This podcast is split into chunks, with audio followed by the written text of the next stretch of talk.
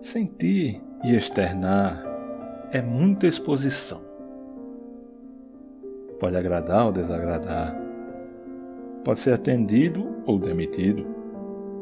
Pode se tornar amigo ou inimigo. Pode ser abrigo ou vala.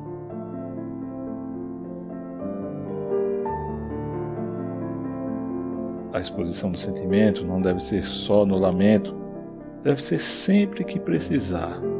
Obviamente, sem ultrapassar a barreira da ofensa ou desonrar alguém. Mas sempre posicionar-se em relação ao que gosta, ao que prefere, ao que sugere, ou ao contrário disso tudo, é o seu sentimento.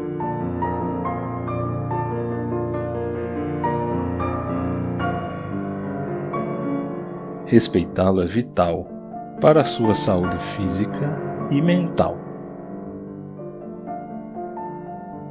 Não se engane, o represamento de sentimento reflete no corpo e na mente. Ansiedade, agressividade, falta de vontade, dores musculares, de cabeça, indigestão, enfim, os sintomas variarão conforme cada organismo. E isso não é silogismo. A nossa medicina está tão especializada em atender cada sintoma que sentimos e medicar uma droga específica ou cada vez mais específica para cada sintoma ou novo sintoma que surge na humanidade, que está fazendo dos profissionais da medicina cada vez mais especialista e menos generalista. Será que acabou a medicina que olha sua língua?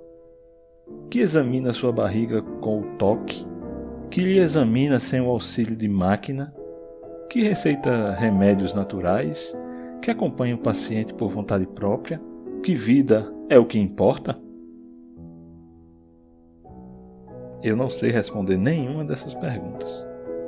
O que eu sei é que um desconforto mental, como represamento de sentimento, por exemplo, é a origem de grande parte dos problemas físicos que sentimos.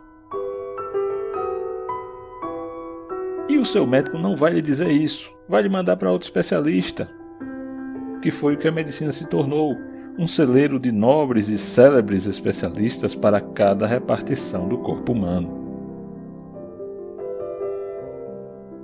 Não temos mais o médico da família, aquele profissional que atendia a todo tipo de enfermidade e qualquer pessoa.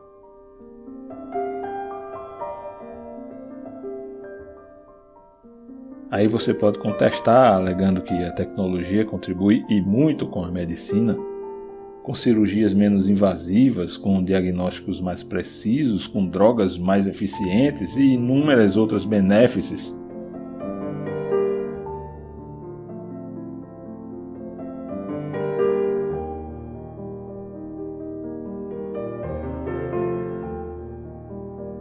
mas não estou discordando disso. O que estou querendo pontuar é a falta de equilíbrio entre especialista e o generalista, ou seja, generalismo demais é ruim e especialização demais também. O equilíbrio dessas forças é chave fundamental para salvar muitas vidas que exatamente hoje são perdidas.